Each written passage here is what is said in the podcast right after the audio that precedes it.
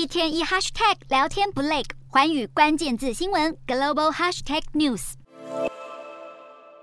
全球瞩目已久的拜习会如期登场，各界屏息以待，美中关系将有何转变？向来与美中两国政府保持友好关系的新加坡总理李显龙，十三日接受媒体访问，提出他对拜习会的期盼。李显龙指出，美中两国政府都以最坏的角度去解读彼此意图，这将对全球带来严重后果。李显龙也强调，美中如果要稳定关系，必须由政府最高层领导亲自会面，坦率对话，摊开彼此的想法与红线。因此，也期盼这次拜习会后，两国能开是建立互相信任，着手解决棘手的问题。除了领袖面对面会谈外，随行的美国财政部长叶伦也在 G20 和中国人民银行行长易纲会面。在此之前，叶伦曾多次与中国国务院副总理刘鹤视讯对话，讨论经济前景等议题。不过，刘鹤与易纲等人都在今年中共二十大后退出核心圈，被习近平亲信取代。叶伦坦承自己对中国新一代当权者所知甚少，因此希望本次出访后能建立新关系，了解中国未来经济政策形势。